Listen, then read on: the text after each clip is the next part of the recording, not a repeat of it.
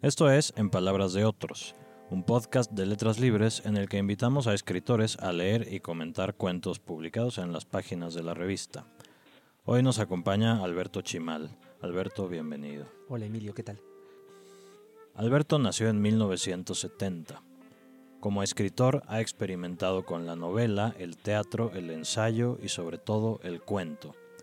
Su obra se expande de modo transmediático en la red, en forma de microficciones que publica en Twitter y de la publicación de textos en línea. Entre sus libros más recientes se encuentran la novela gráfica Custos 1, La Puerta Secreta, La Generación Z y otros ensayos y la reedición de la antología de cuentos Gente del Mundo. Alberto Chimal es una de las voces literarias más notables de su generación y del género fantástico. Para mí, ha dicho, la literatura fantástica tiene que ver con el modo que tenemos de imaginarnos una realidad distinta más allá del papel, cuestionarnos sobre algo que consideramos posible o no y que falta en la realidad cotidiana, ese elemento que no está y que quisiéramos encontrar. Alberto va a leer el azar de Roberto Bolaño, que fue publicado en Letras Libres en diciembre de 2002, junto con La Vocación y bajo el título conjunto de Dos Cuentos Católicos. Roberto Bolaño nació en Santiago de Chile en 1953 y murió en Barcelona en 2003, y es el autor en lengua española que más impacto ha tenido a nivel mundial después de la generación del boom. Escribió cuentos, poemas y novelas desde su juventud, viviendo de manera austera y trabajando en lo que podía. Con Los Detectives Salvajes de 1998, ganadora del Premio Herralde y del Premio Rómulo Gallegos, su suerte cambió y empezó a gozar de reconocimiento. Esta novela y 2666, publicada de manera póstuma, son quizá las piezas más conocidas de una obra extensa, que está por lo demás llena de títulos imprescindibles. El gaucho insufrible, la literatura nazi en América o Estrella Distante, entre muchos otros, dan cuenta del estilo y las preocupaciones propias de Bolaño. Los fantasmas ideológicos del siglo XX, la juventud y la rebeldía, y en el centro de todo ello, la literatura como arma y como objeto de reflexión. Para José Miguel Oviedo, Bolaño tenía el don básico del buen narrador, el arte de convertir cualquier asunto, grande o pequeño, actual o remoto, verosímil o absurdo, en algo personal y cautivante. Para Rodrigo Fresán, Bolaño escribía sin fronteras y sin red y sin pausa. Bolaño escribía como si respirara, y la onda expansiva de ese Big Bang que es su obra seguirá, rebotará aquí y allá durante muchos, muchos años.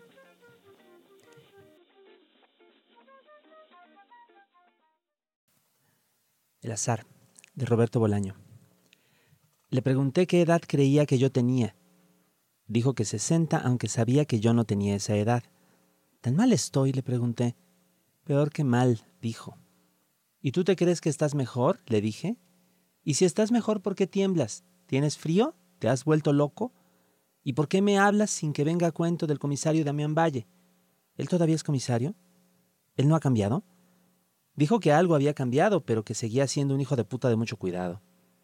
Todavía es comisario. Como si lo fuera, dijo. Si te quiere hacer daño, te hará daño, esté jubilado o muriéndose en el hospital. ¿Y por qué tiemblas? le dije después de pensar unos minutos.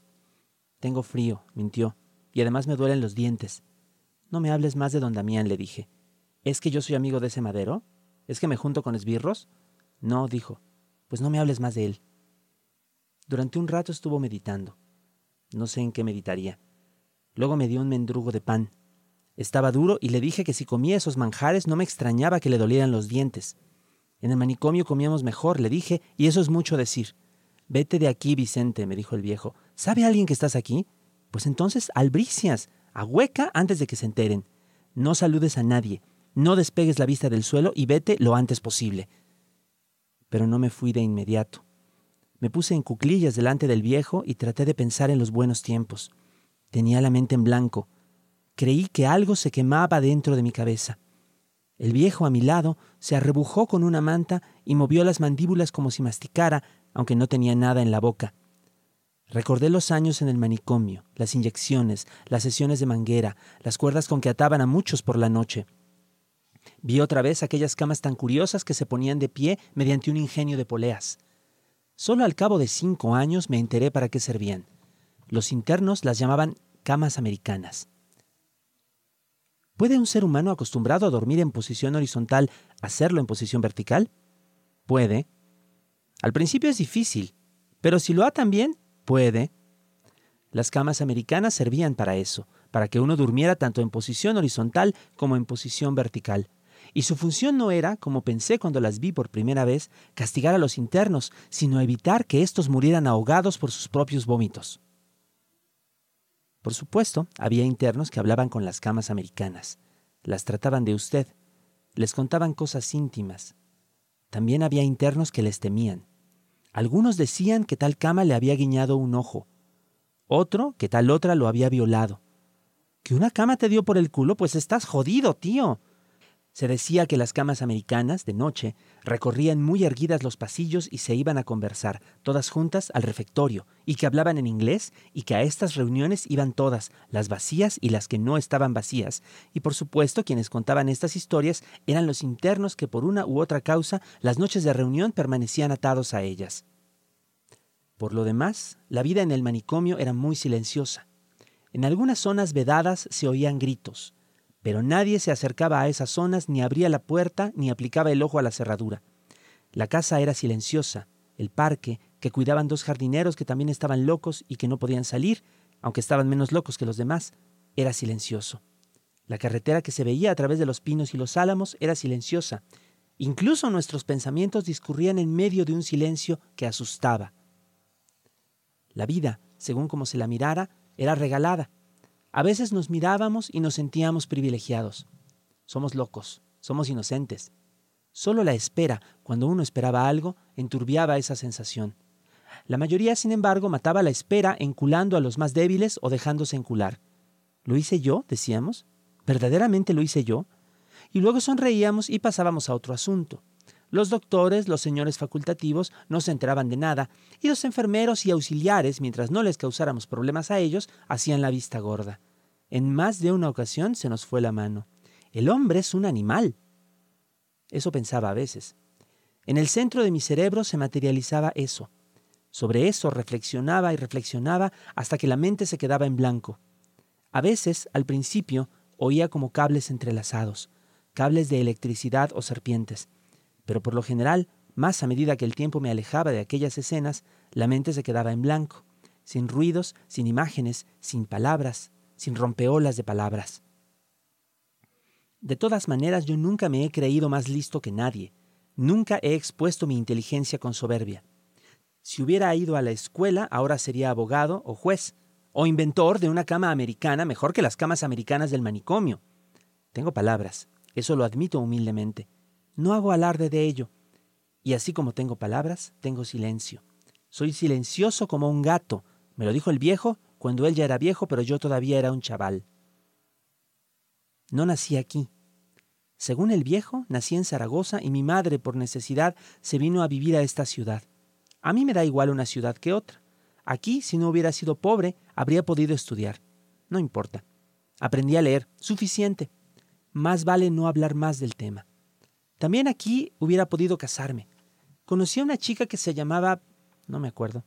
Tenía un nombre como todas las mujeres y en algún momento hubiera podido casarme con ella. Luego conocí a otra chica mayor que yo y como yo extranjera del sur, de Andalucía o Murcia, una guarra que nunca estaba de buen humor. Con ella también hubiera podido formar una familia, tener un hogar, pero yo estaba destinado a otros fines y la guarra también. La ciudad a veces me ahogaba, demasiado pequeña. Me sentía como si estuviera encerrado en un crucigrama. Por aquella época empecé, sin más dilaciones, a pedir en las puertas de las iglesias.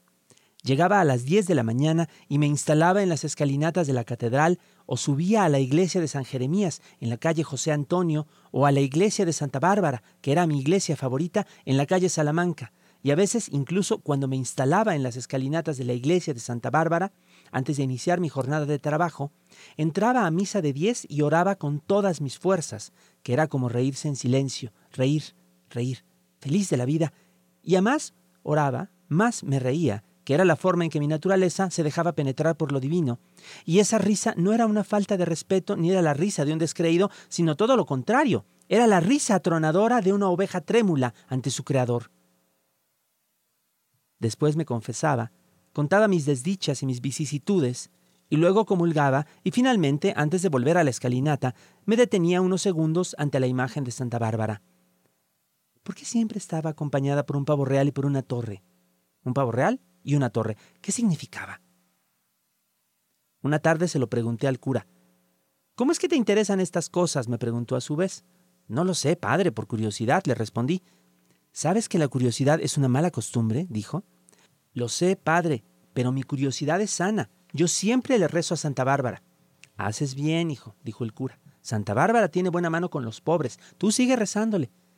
Pero lo que yo quiero es saber lo del pavo real y la torre, dije yo. El pavo real, dijo el cura, es símbolo de inmortalidad.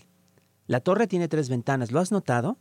Pues las ventanas están puestas en la torre para representar las palabras de la santa, que dijo que la luz entró en ella o iluminó su casa por las ventanas del Padre, del Hijo y del Espíritu Santo. ¿Lo entiendes? No tengo estudios, padre, pero tengo juicio y sé discernir, le respondí. Después me iba a ocupar mi lugar, el lugar que me pertenecía, y pedía hasta que la iglesia cerraba las puertas. En la palma de la mano siempre me dejaba una moneda, las otras en el bolsillo, y aguantaba el hambre aunque viera a otros comer pan o trozos de salchichón y queso. Yo pensaba, pensaba y estudiaba sin moverme de las escalinatas.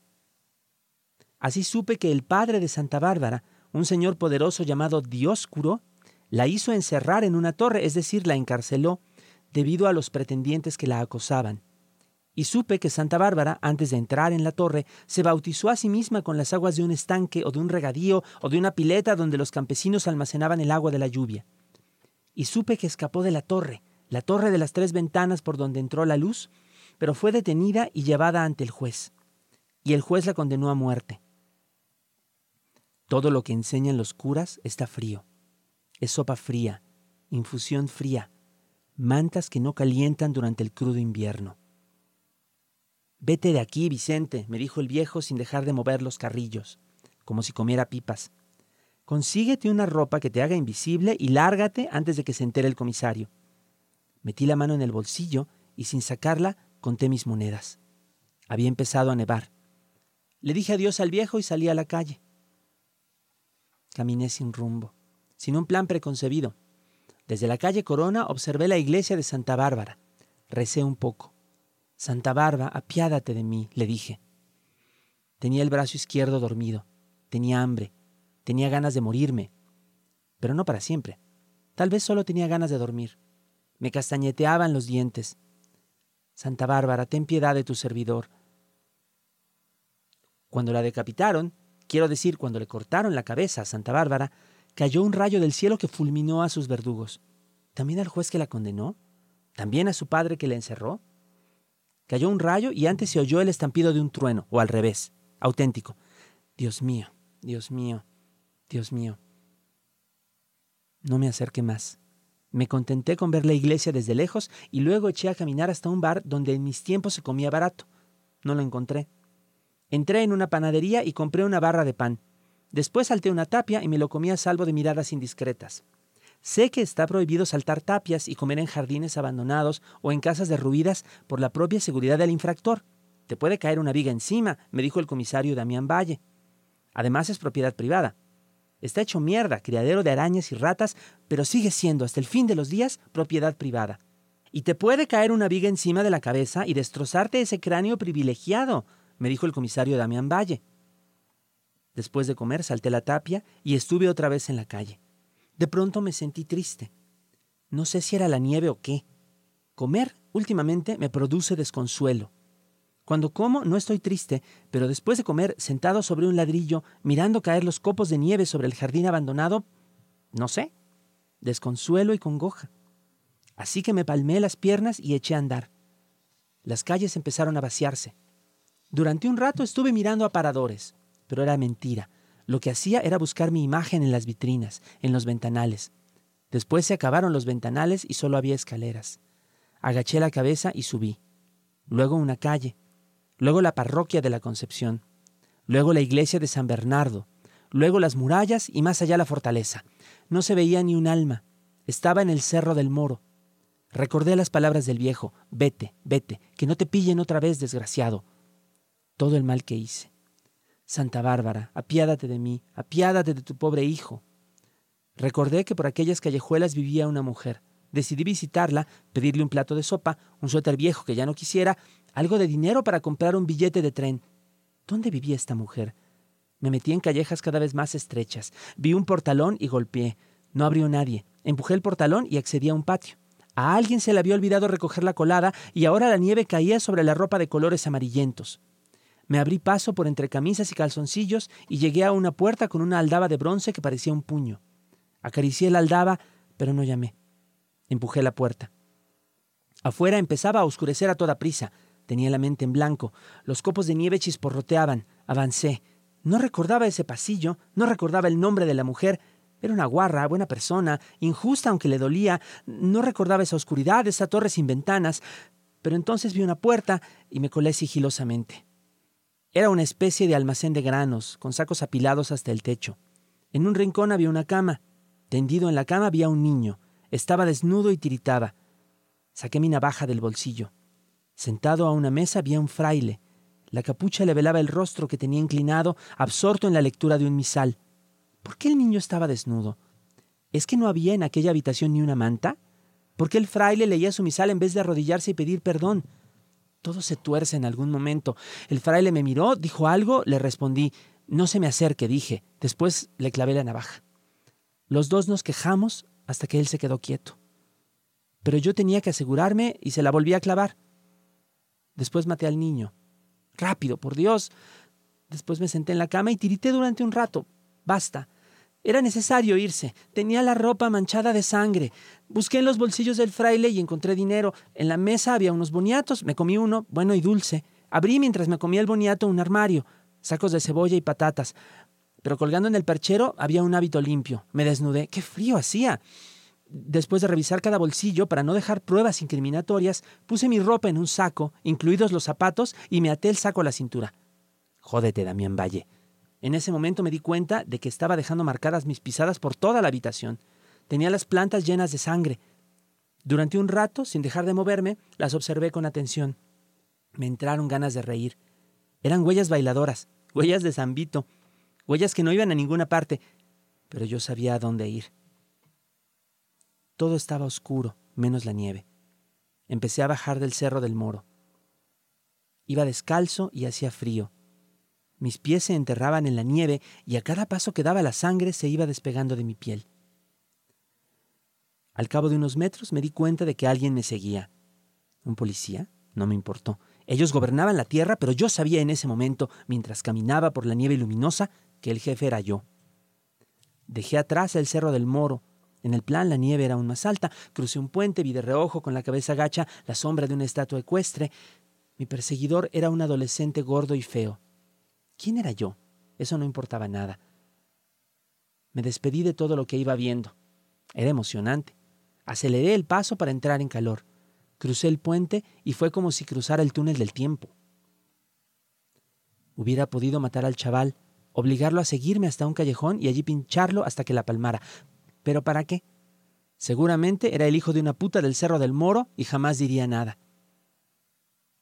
En los lavabos de la estación limpié mis viejos zapatos, les eché agua, borré las manchas de sangre. Tenía los pies dormidos. ¿Despertar? Después compré un billete en el siguiente tren, en cualquiera, sin importarme su destino.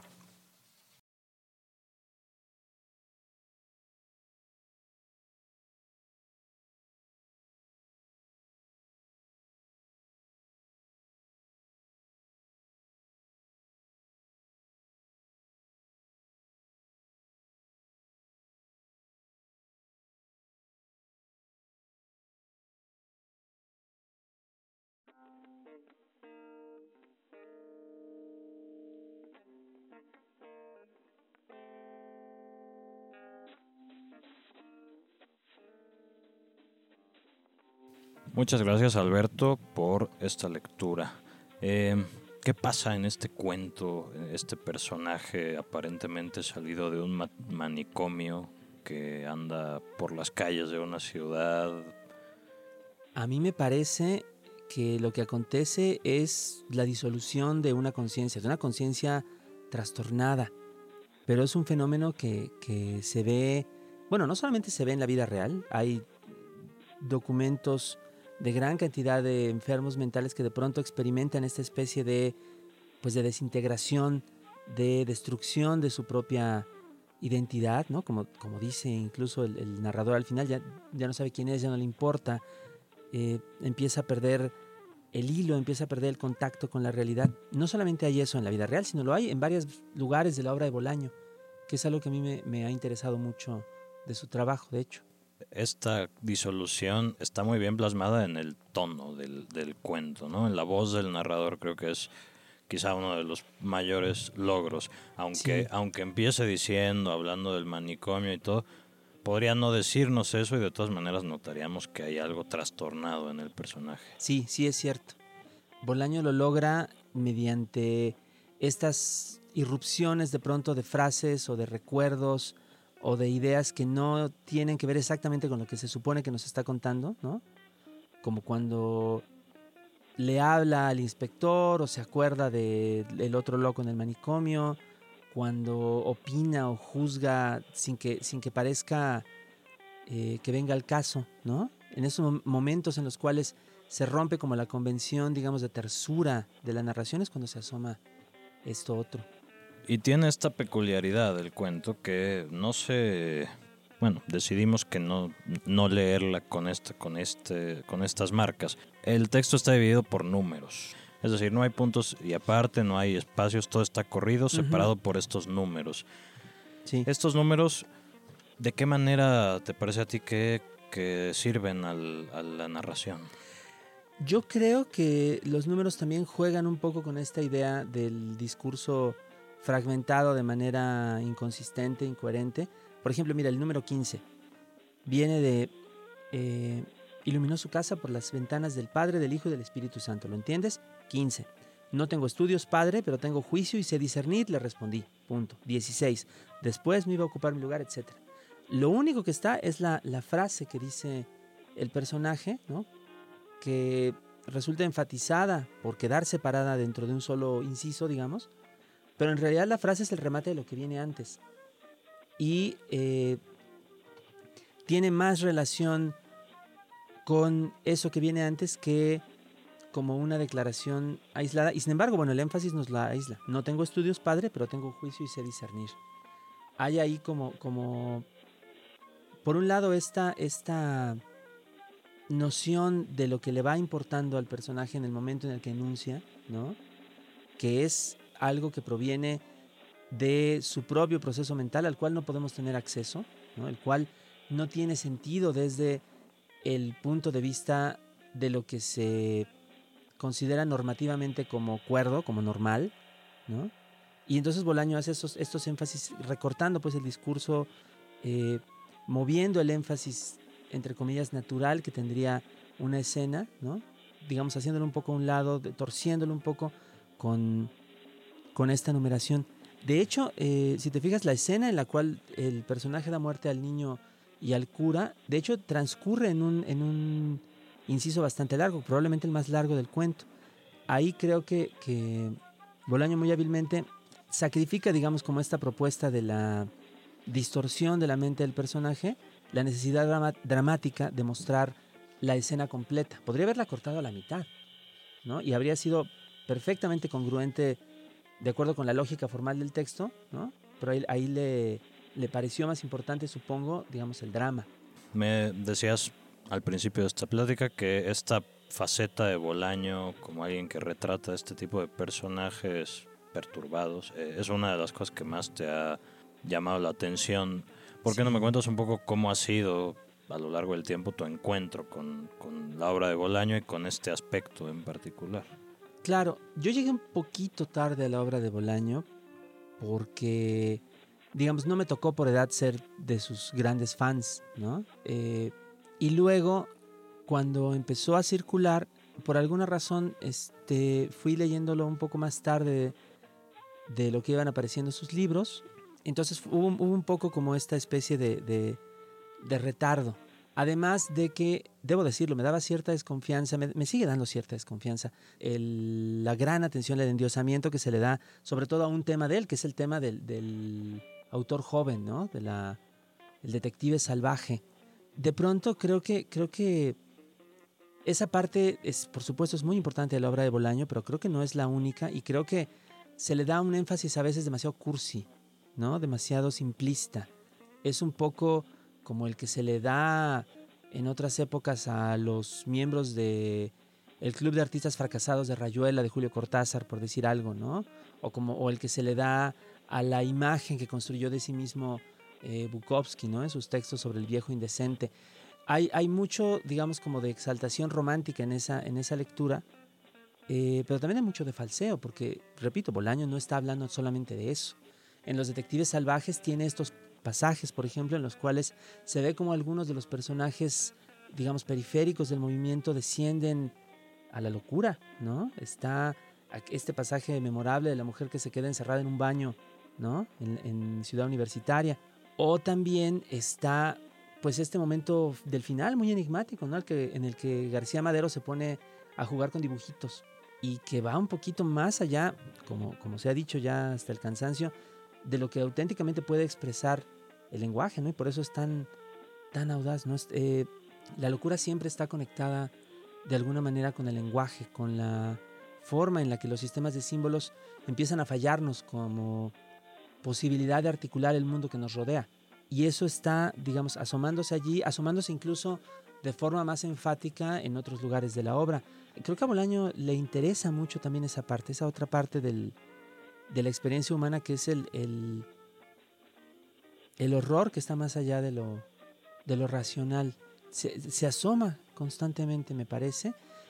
Digo, creo que no le damos la, la misma atención que le damos a otros temas de su obra, pero como a mí me interesa, creo que, creo que estaba incluso bien dispuesto a encontrármelo y lo, y lo encontré y es algo, es algo de lo que más me llamó la atención a, medida que me, que me iba adentrando en, sus libros.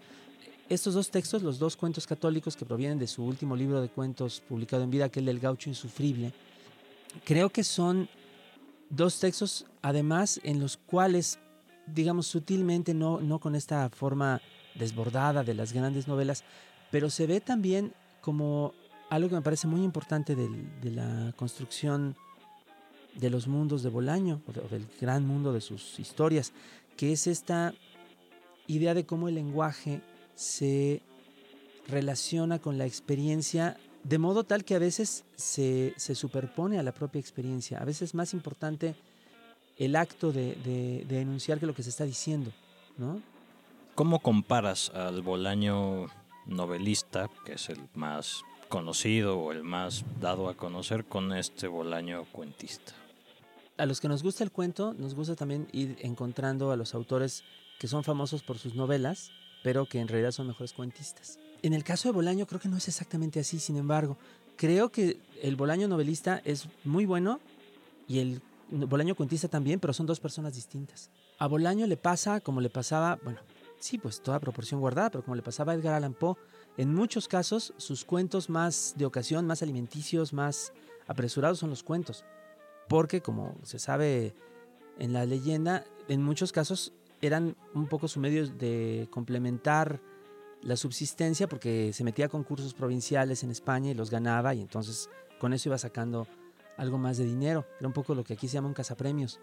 En cambio, con las novelas se daba muchísimo más aire, muchísimo más chance, particularmente en la, en la última etapa de su, de su vida, ¿no? a partir de los detectives salvajes en alguna parte de 2666 él tiene esta disquisición respecto de la, novela que él prefiere como una especie de, práctica literaria donde la imperfección puede existir y puede abrirse paso y puede abrir, abrir toda clase de posibilidades, eh, al contrario de lo que sucede con las obras pequeñas, apretadas, perfectas, ¿no? que reciben muchos elogios, dice él, pero que no tienen como esta visceralidad o esta fetidez. Él, usa la palabra fetidez.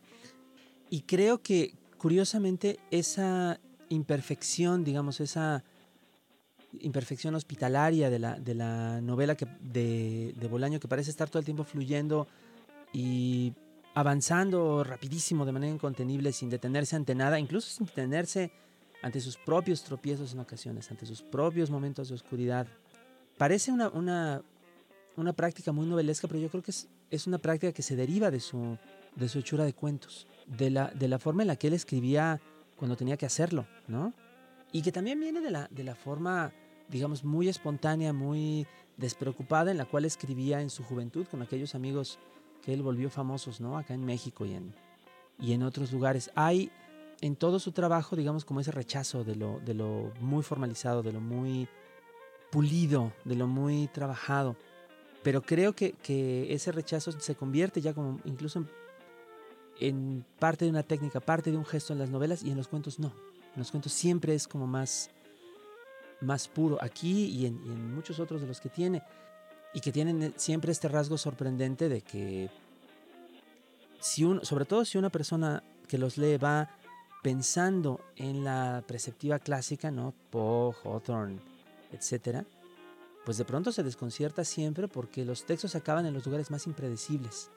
Eso, eso, esa es como la gran virtud del bolaño cuentista, que se transforma, se transfigura como en otro tipo de forma a la hora de que pasa a las novelas. ¿Cuál sería para un para alguien que no está iniciado todavía en la obra de Bolaño, cuál sería tu, tu, tu recomendación, tu guía de lectura improvisada de Bolaño? Muy improvisada, me hubieras dicho. Eh, no, claro, esto... Mira, yo empezaría con alguno de los libros de cuentos. Empezaría con Putas Asesinas, por ejemplo, o con la literatura nazi en América. Eh, luego me pasaría Estrella Distante, que de algún modo es un libro que está en relación con estos dos, ¿no? Y que, creo que es eh, creo que es una de sus grandes novelas, aunque no todo el mundo lo, lo vea así. Y ya después pasaría con lo demás. Habría que ver Amberes, habría que ver Nocturna de Chile, habría que ver, eh, por supuesto, Los Detectives Salvajes y culminar con 2666, que es este una cosa que lo deja uno golpeado pues y en el piso, ¿no? Es, es un libro tremendo, pero creo que se puede apreciar mejor y se puede entender un poco mejor lo que, lo que Bolaño está poniendo en juego si uno se va, digamos, aclimatando con, con el resto de sus lecturas. Pues muchas gracias Alberto Chimal por esta lectura y por esta plática. Gracias Emilio. Yo soy Emilio Ribaud y esto fue En Palabras de Otros, un podcast de Letras Libres.